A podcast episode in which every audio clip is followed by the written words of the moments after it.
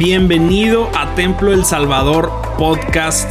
En este lugar vas a poder encontrar cada uno de los mensajes que nuestros pastores Isaí Montoya y Abiud Montoya nos comparten domingo tras domingo. Sin duda alguna creemos que estamos en una temporada de Dios increíble y creemos fielmente que esto va a ser de mucha bendición para tu vida. Así que disfruta el mensaje y que Dios te bendiga. Oye, por si no te acordabas, déjame decirte que tú y yo servimos a un Dios poderoso. No, no, no me entendiste. Dije que tú y yo servimos a un Dios poderoso. Tú y yo servimos al creador del cielo y de la tierra. Tú y yo honramos a aquel que lo ha hecho todo perfecto para la gloria de su nombre. He dicho, tú y yo tenemos la oportunidad de conectar y de al trono de la gracia de aquel que lo ha hecho magnífico. A su nombre, a su nombre. Aleluya. ¿Cómo no te vas a entusiasmar cuando sabes a qué Dios adoras? ¿Cómo no vas a levantar tu voz cuando piensas que el Dios que tú y yo clamamos no es un Dios que se, que se crea en la mente de nadie? Es un Dios que ha mostrado su realidad, su veracidad a través de todo aquello que gira alrededor de nosotros. Yo no sé si a ti te ha pasado, pero cantidad de ocasiones me pregunto, ¿cómo es que el planeta Tierra, que antes pensaban que era cuadrado y plano y todo, y que hoy resulta que es redondo, como, como nos vamos a poner después de Navidad? Porque ya pronto empieza el maratón 12-6, ¿verdad? Pero ¿cómo es que se suspende en el aire, en el universo, en medio de las galaxias? ¿No te has preguntado eso?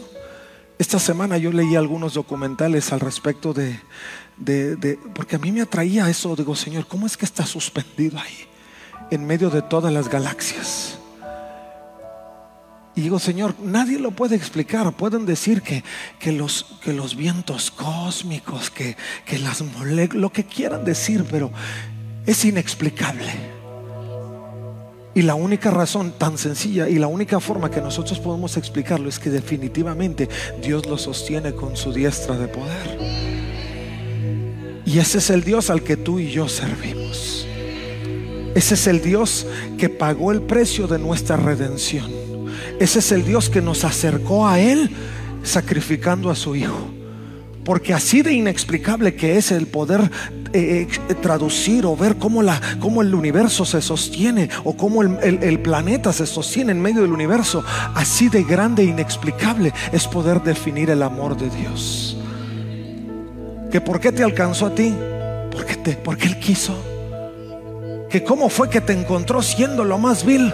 Porque su amor es así de grande e inexplicable que cómo te sacó de aquel problema cuando no merecías que nadie metiera las manos por ti, porque así es Dios, porque su amor traspasa cualquier cosa y cualquier barrera que tú pongas en medio para impedir que Él pase, porque su amor es tan grande que Él insiste de día y de noche a través de cualquier forma y cualquier medio para mostrarte que Él es fiel y que te ama sin medida y que aunque tú seas infiel, Él permanecerá fiel y estará a tu lado todos los días hasta el fin del mundo. A su nombre. Uh, ¿Cómo no voy a predicar de ese Dios? Y quiero llevarte a ese punto, pero antes tenía que, que recordarte a quién sirves, porque esa es la palabra que transmitimos. Es la palabra de Dios, lo que Él ha revelado para nuestras vidas. Y hay un pasaje que tú y yo encontramos allí en Isaías capítulo 40 Isaías fue y es para nosotros ese profeta que trajo la anunciación de Cristo. Y estamos en un tiempo donde muchas veces se empieza a levantar toda esta algarabía navideña.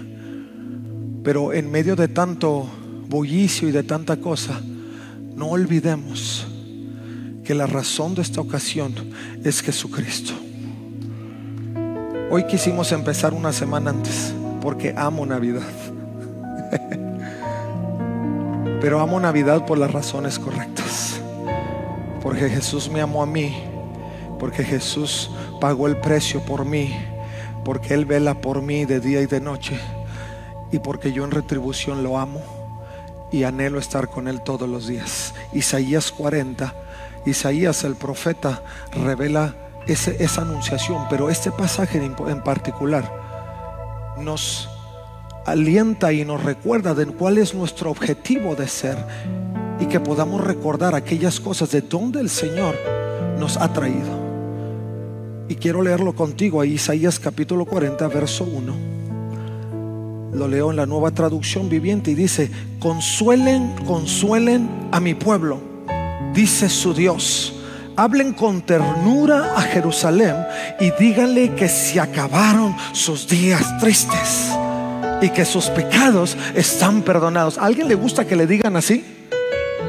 Cuando vienes así con todo el, peso del mundo y te dicen, ¿sabes qué? Se acabaron tus días tristes. Y el profeta habla porque Dios, Dios mueve este mensaje a través del profeta y le dice a Israel que venía de un momento de exilio en Babilonia y le dice, háblale con ternura a Jerusalén, dice, y díganle que sus días tristes y sus pecados están perdonados. Si el Señor le dio doble castigo por todos sus pecados, porque Israel pagó por lo suyo, dice, escuchen, es la voz de alguien que clama abran camino a través del desierto para el Señor. Hagan una carretera derecha a través de la tierra baldía para nuestro Dios. Rellenen los valles y allanen los montes y las colinas y enderecen las curvas y suavicen los lugares ásperos. Entonces se revelará la gloria del Señor y todas las personas la verán. El Señor ha hablado. Pero eso no es todo. El Señor es insistente y en la siguiente parte encontramos a un Señor que dice desesperadamente, dice, una voz dijo, grita. ¿Ustedes saben gritar? Bueno, aunque en el último partido no pudimos gritar mucho. Ustedes sabrán a qué me refiero. Pero vamos a gritar, aunque sea de coraje. Y yo pregunté, ¿qué debo gritar? Y vuelve a decir, grita que los seres humanos son como la hierba. Su belleza se desvanece tan rápido como las flores en un campo. La hierba se seca y las flores se marchitan. Ay, pero escucha esto, bajo el aliento del Señor. Pero, y así sucede también con los seres humanos. La hierba se seca y las flores se marchitan. Pero la palabra de nuestro Dios permanece para siempre. Hay esperanza hay esperanza. Y dice, oh Sión, mensajera de buenas noticias. En las últimas semanas hemos aprendido lo que son buenas noticias. Y el Señor dice, grita. Porque lo que viene después de eso dice, mensajera de buenas noticias, grita. Desde las cimas de los montes, grita lo más fuerte. Y al final los chicos me van a ayudar con cántalo más fuerte. Porque vamos a gritar lo más fuerte. Dice, oh Jerusalén, grita y no tengas miedo. Y diles a las ciudades de Judá, aquí viene su Dios. ¿Quién no lo va a gritar cuando estás anunciando que aquí viene el que sostiene el universo en su mano? ¿Quién no lo va a gritar cuando le dices al mundo que aquello que gira alrededor tuyo, que es el cielo y la tierra y todo lo que habita en ella, viene a favor tuyo para levantarte y mostrarse, mostrarte su gloria? Grita. ¿Y cómo creen que se llama el sermón? No, no estés triste. No, no es cierto. Se llama grita. Tomen su lugar, por favor. Estamos en un tiempo increíble de la vida, mis hermanos. Yo lo he dicho siempre y me gusta reiterarlo, me gusta enfatizarlo, me gusta recordarlo, porque a veces como iglesia de Jesucristo llegamos a momentos donde nos, nos llegamos a sentir un poco tristes por ver la condición de todo lo que gira a nuestro alrededor. Pero a veces somos tan abrumados que olvidamos que fuera de ese momento de conflicto, fuera de esa atmósfera de conflicto, está un Dios que no tiene límites para tocar ni resolver absolutamente nada. Está ese Dios que se manifiesta en una forma incomparable, única, en la forma que solo Él lo puede hacer. Por eso nuestra intención al momento de llegar a la palabra es que tengamos presente de qué es, de qué, de cuál Dios es del que estamos hablando, del que nosotros queremos crear o figurar dentro de nuestras mentes, o realmente queremos hablar de ese Dios que se revela a nosotros aún a través de las circunstancias desafiantes de nuestra vida. Porque eso es un hecho. En cada momento negativo que la vida trae, nos encontramos con un Dios poderoso, con el Dios que hizo los cielos y la tierra. Y eso es algo que no podemos olvidar.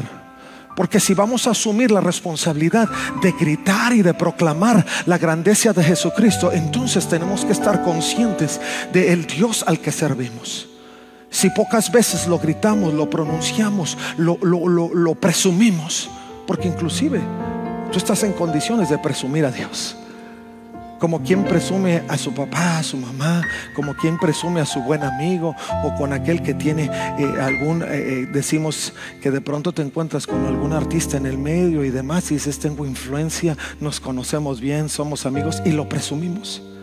Y Dios está en esa condición de poder presumir de poder presumir en el buen sentido. ¿Y quién no querría presumir a Dios?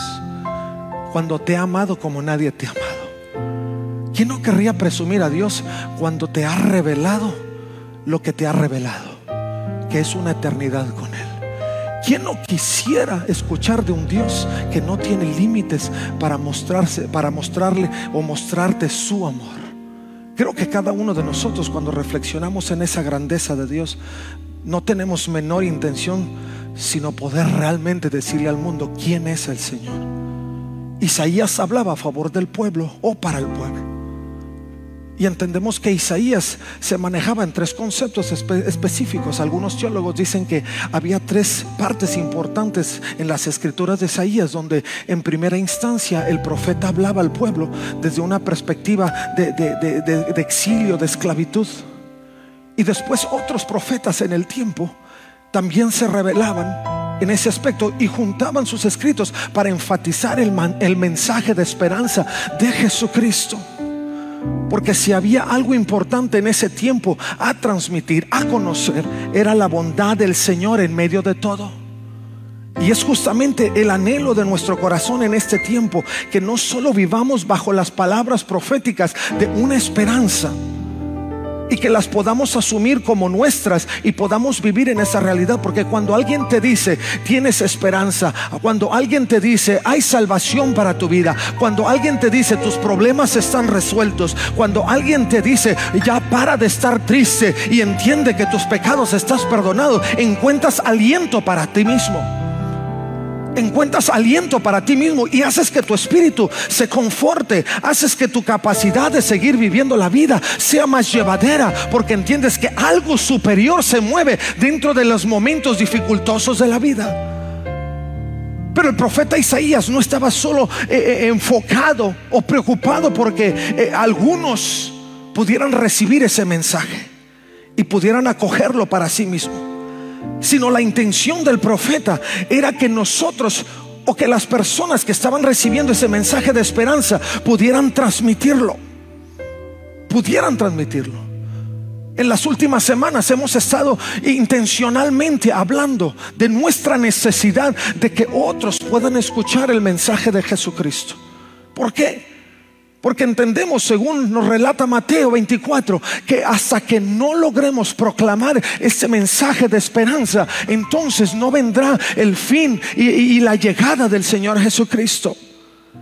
Y eso no es solamente lo que se dicta en el periodo de la gracia en el que estamos viviendo, pero aún desde el profeta Isaías, hablando en el Antiguo Testamento, él venía advirtiendo que había una necesidad grande e inminente de poder proclamar su grandeza.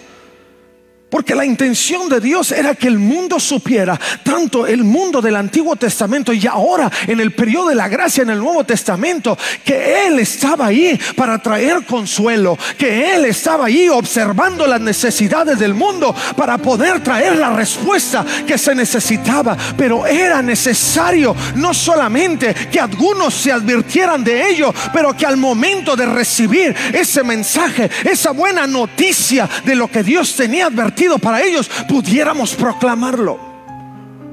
Pudiéramos proclamarlo. Y eso es algo maravilloso. Porque a veces pensamos que el solo hecho de vivir el Evangelio ya nos hace sentir bien. Pero escucha iglesia, el solo hecho de compartir el Evangelio nos da esperanza, pero lo que nos hace sentir plenos es cuando no solo lo recibimos, pero lo damos. Israel no iba a vivir la experiencia de salvación y reconciliación y de retorno a Jerusalén, sino era que en, el, en conjunto el pueblo pudiera atender esa voz que clamaba en el desierto y que anunciaba la restauración, la renovación en el corazón del pueblo. Si nosotros en este tiempo queremos llegar a esa, esa, capacidad de plenitud de corazón y de espíritu, tenemos que empezar a anunciar lo que hemos recibido de parte de Dios. Dios nos está llamando no solo a vivir una vida digna dentro del marco de santidad que Él anhela para cada uno de nosotros, sino que eso se convierta en la inspiración.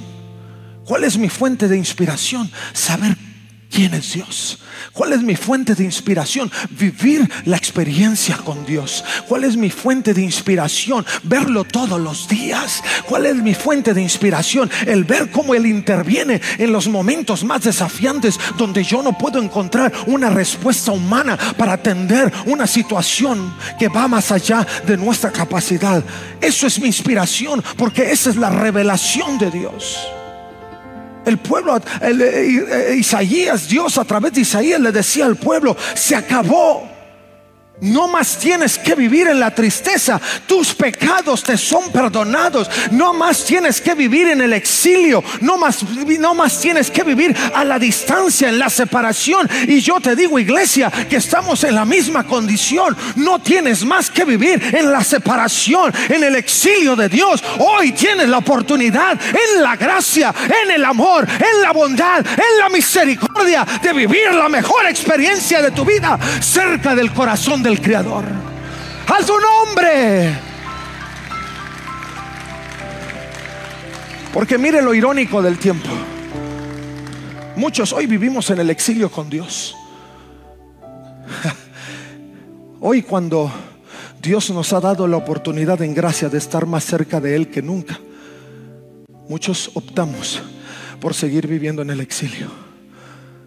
Nos autoexiliamos.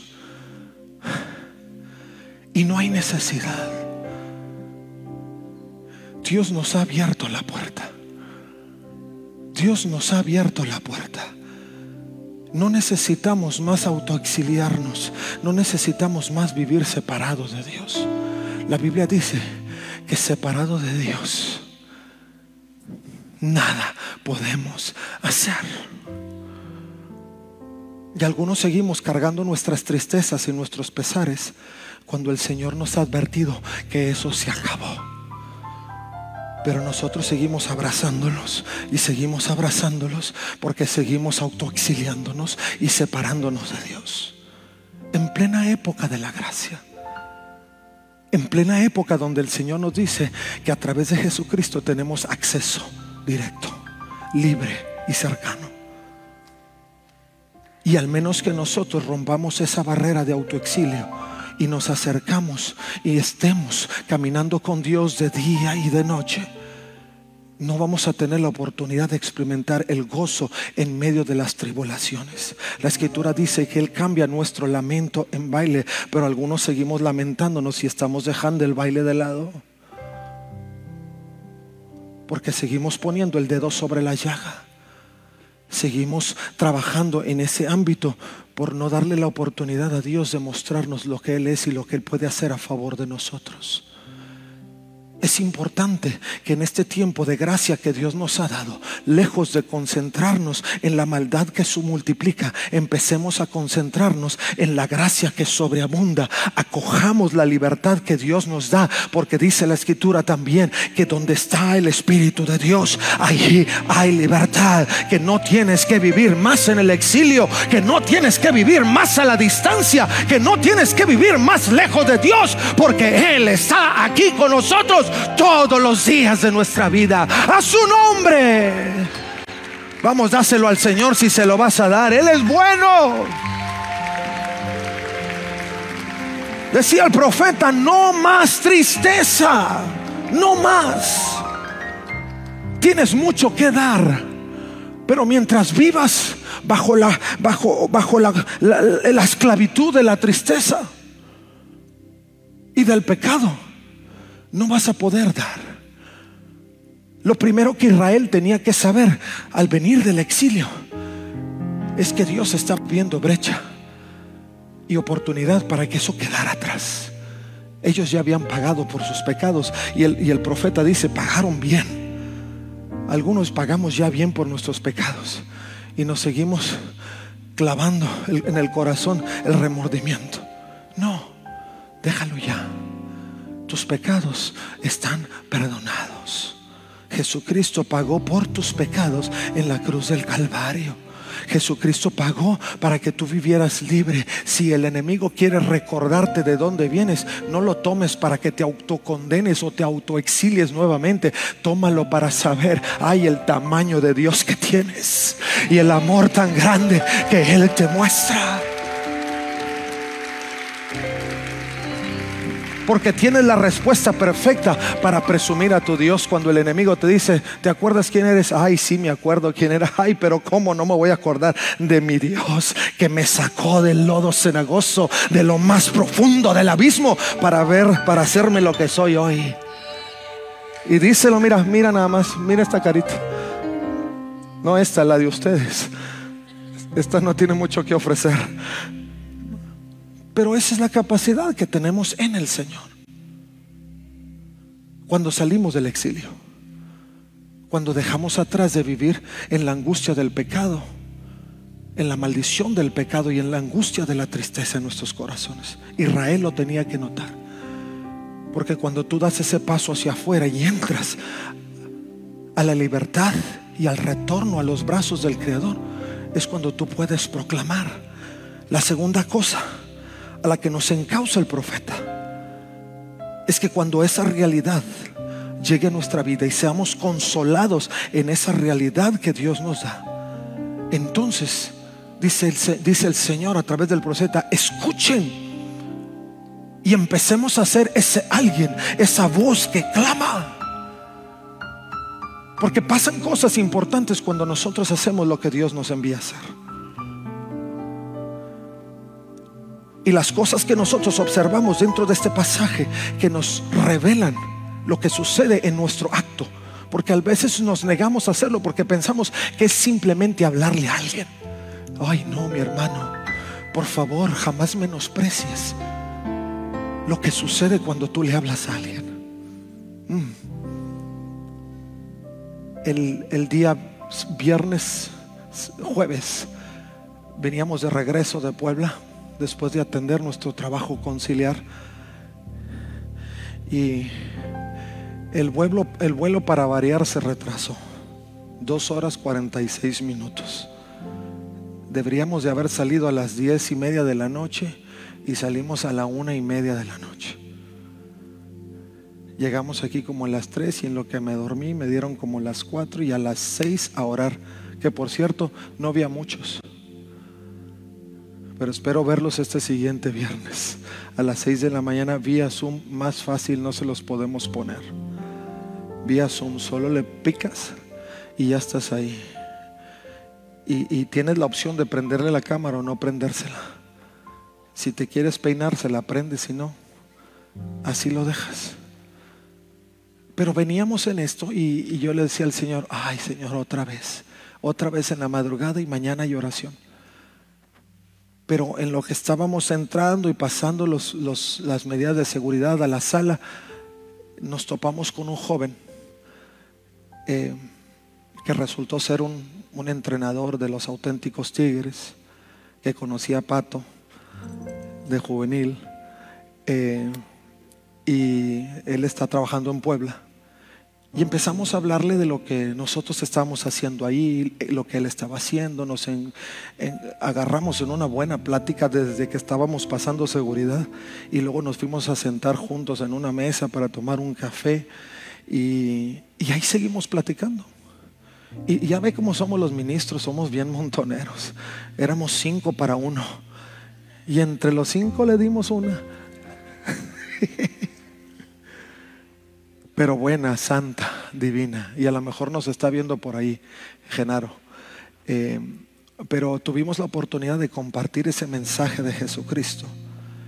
Y fue tan grato el poder ver en sus ojos el hambre. Fue tan grato el poder ver en sus ojos el cómo una necesidad interior, personal, espiritual estaba siendo suplida. Hasta el momento de que uno de mis compañeros lo empezó a encauzar en ese momento donde lo llevó hasta el punto donde él decidió hacer la oración de fe y entregar su vida a Jesucristo. Allí en ese momento. Y, a mí me tocó hacer la oración, o sea que esa estrella va para mi corona. Si no, désela al Señor.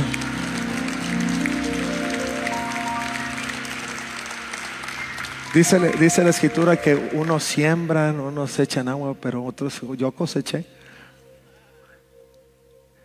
Y yo le decía a, a Genaro, dije, antes, antes de que oremos, dije, quiero advertirte que una vez que oremos, le dije, tu vida no va a ser igual. Vas a sentir de parte de Dios un toque tan extraordinario que va a ser inexplicable. Te lo advierto para que no te asustes sino que sepas que es Dios. Empezamos a orar. Él empezó a entregar su vida y al Señor con toda sinceridad, sus ojos así, súper apretados de la intensidad con la que estaba, porque yo abrí mis ojos para verlo. Y lo entregó todo, allí, todo. Y luego cuando yo le dije, terminamos y luego nos corrieron del restaurante porque ya iban a cerrar. Le dije, no importa, ya se entregó. Me voy como quiera. Y afuera lo, seguimos en plática con él hasta que nos despedimos en el avión. Y le dije, ¿cómo te sientes? Y sus ojos estaban llorosos. Dice, dice, no sé, dice, nunca había sentido esto. Dice, pero entiendo que esta demora de dos horas 46 minutos no fue casualidad. Dice, Dios me estaba esperando. Dios me estaba esperando. Y sus ojos estaban llorosos. Y no me lo explico, no sé cómo es. ¿Por qué es así? Dice, pero sí sé que, ahora sé que es Dios. Y días después yo le, yo le escribí y le dije, ¿cómo estás? Más bien un día después, porque, y lo invité para que viniera. Y y le mandé el aposento. Ustedes saben, ustedes les llega muy seguido. Y, él me dice, le dije, fue un gusto conocerte. Nos, nos encantó poder compartir contigo. Y dice, igual fue un gusto conocerlos y poder platicar con ustedes y poder vivir la experiencia que viví el día de ayer. Dice, la vida es de momentos. Y estoy agradecido con Dios por ponerme gente como ustedes en el camino. Por eso Isaías dice, grita, proclama, di, hazlo, no te lo quedes. Dice, alguien, alguien clame. Dice, porque cuando tú clames, dice, vas a abrir camino para que alguien atraviese por el desierto. Dice, porque cuando tú clames, vas a hacer carretera derecha para que a través de la tierra baldía alguien pueda pasar hacia Dios. Dice, rellena los valles y allanen los montes y las colinas y enderecen las curvas y ensuavicen los lugares ásperos. Esa es nuestra función. Cuando tú hablas, cuando tú testificas, cuando tú clamas en el desierto empiezas a abrir brecha para alguien que lo necesita. Ciertamente, como dijo Genaro, la vida es de momentos.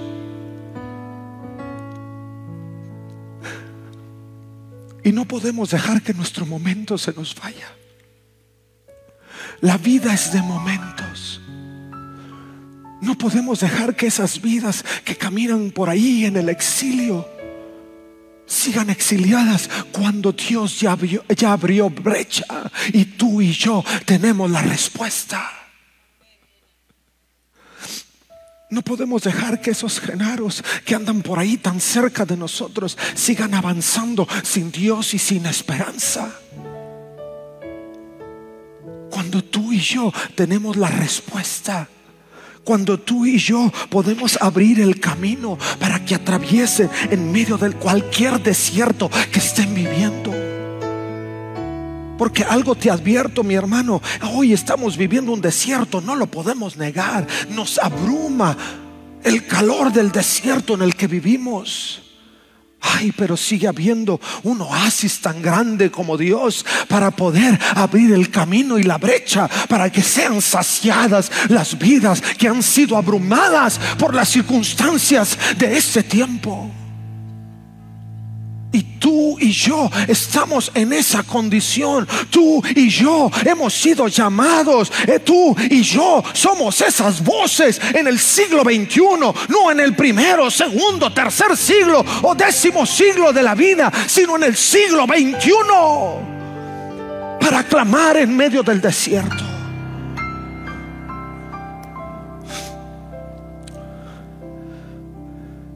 En las últimas semanas he estado hablando tanto de nuestra necesidad misionera, quién sabe por qué. Pero mi hermano, hoy tenemos, y quiero reiterarlo por si no te lo había dicho, tenemos 8 billones de personas en este planeta, de los cuales solo el 32% de 8 billones algo saben de Jesucristo. No te digo que todos son cristianos, pero algo saben de Jesucristo. Tenemos un porcentaje abrumador de personas que no han escuchado, que es el 68% representa más de 5 billones de personas que no conocen a Jesucristo. ¿Dónde están las voces que claman en el desierto?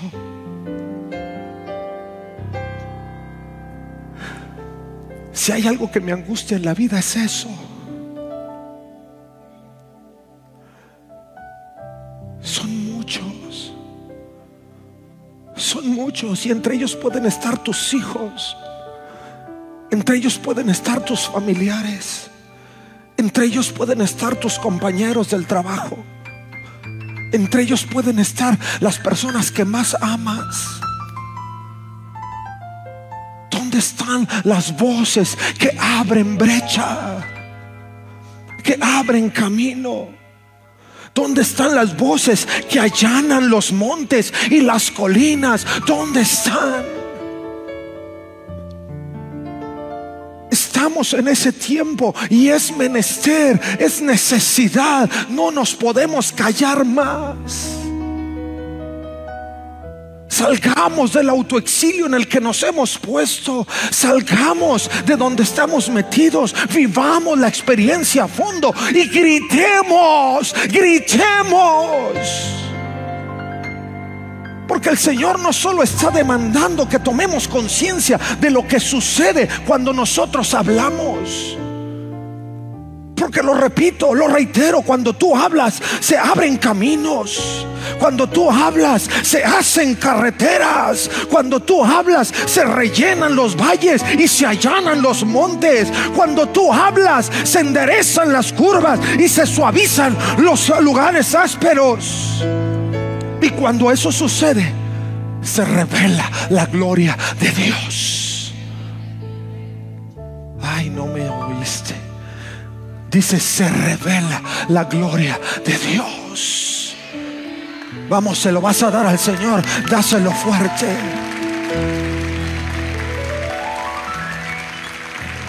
No es solo abrir la boca, no es solo decirle al mundo que Cristo les ama. Cuando tú hablas, se revela la gloria de Dios. Cuando yo viste a joven llorar, dije, Señor, ese no soy yo, aunque me llevo la estrella. Pero eso eres tú, porque está viendo tu gloria. Lo inexplicable para Él es tu gloria. Lo inexplicable para este mundo es la gloria de Dios. Este mundo se niega a reconocer a Dios porque tendrían que explicar la gloria de Dios que es inexplicable. Pero nosotros no tenemos que explicarla, solo disfrutarla y compartirla. Pero ¿dónde están las voces que claman? ¿Dónde están las voces que gritan? Que gritan.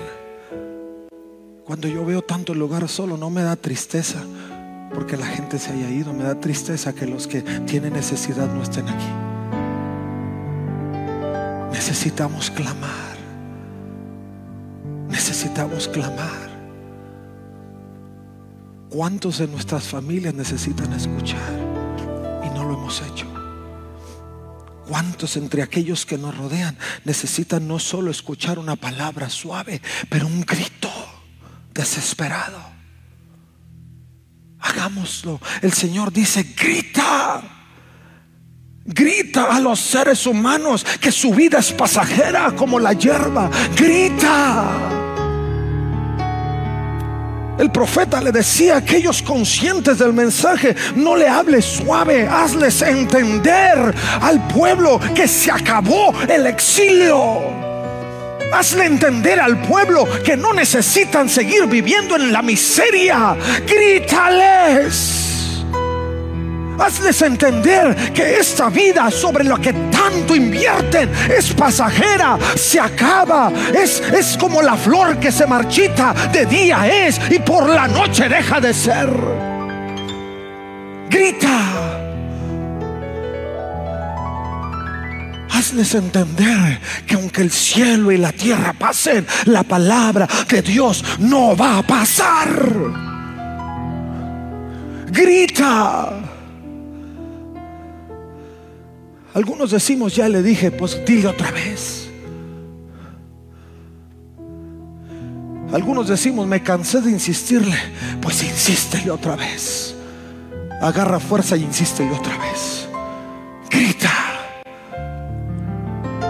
Desesperadamente grita. ¿Quién de nosotros, quien no ve a alguien en peligro, le va a decir, ay, cuidado, no te vayan a atropellar? si vemos que es apremiante el peligro, decimos, cuidado,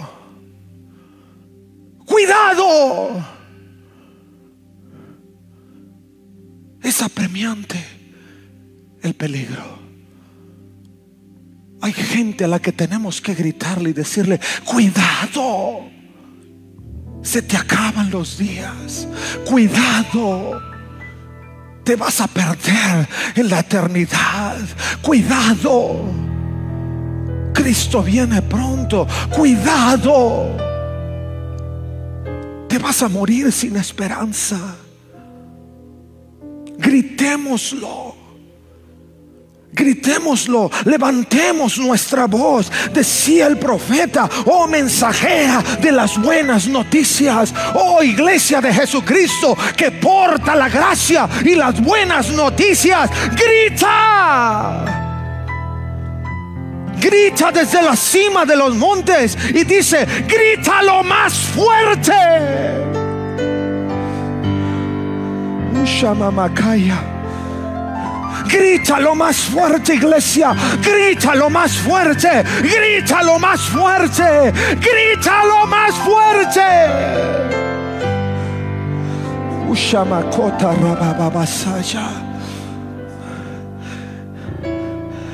Dice, grítalo y no tengas miedo.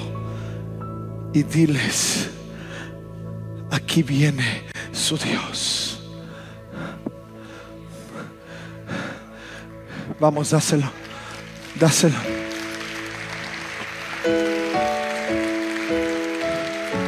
Grítalo. Grítalo. Grítalo. Aquí viene su Dios. Hoy es ese tiempo, mi hermano. Hoy es ese tiempo. Hoy es ese tiempo. Isaías solo anticipaba un poco de lo que sería gracia. Si tú lees al profeta te vas a dar cuenta que anticipaba el periodo más increíble de la humanidad que era la gracia. Pero desde entonces él decía, dilo, proclámalo. Hoy nosotros no estamos hablando de una profecía sin cumplimiento, estamos hablando del cumplimiento de la profecía. Y lo único que tenemos que hacer es gritarlo. Es gritarlo. No nos callemos. Que cuando tú salgas aquí digas, no se me van a ir. Que salgas haciendo una lista y digas, este, este, este, Señor, de día y de noche voy a clamar, voy a clamar, voy a clamar, porque mis compañeros que tanto amo no se van a perder. Y tenemos que asumir el desafío. Tenemos que asumir el desafío. Tenemos que asumir el desafío. No nos puede pasar de noche. No nos puede no podemos ser insensibles a ello. No nos puede pasar desapercibido. Tenemos que gritar, tenemos que clamar.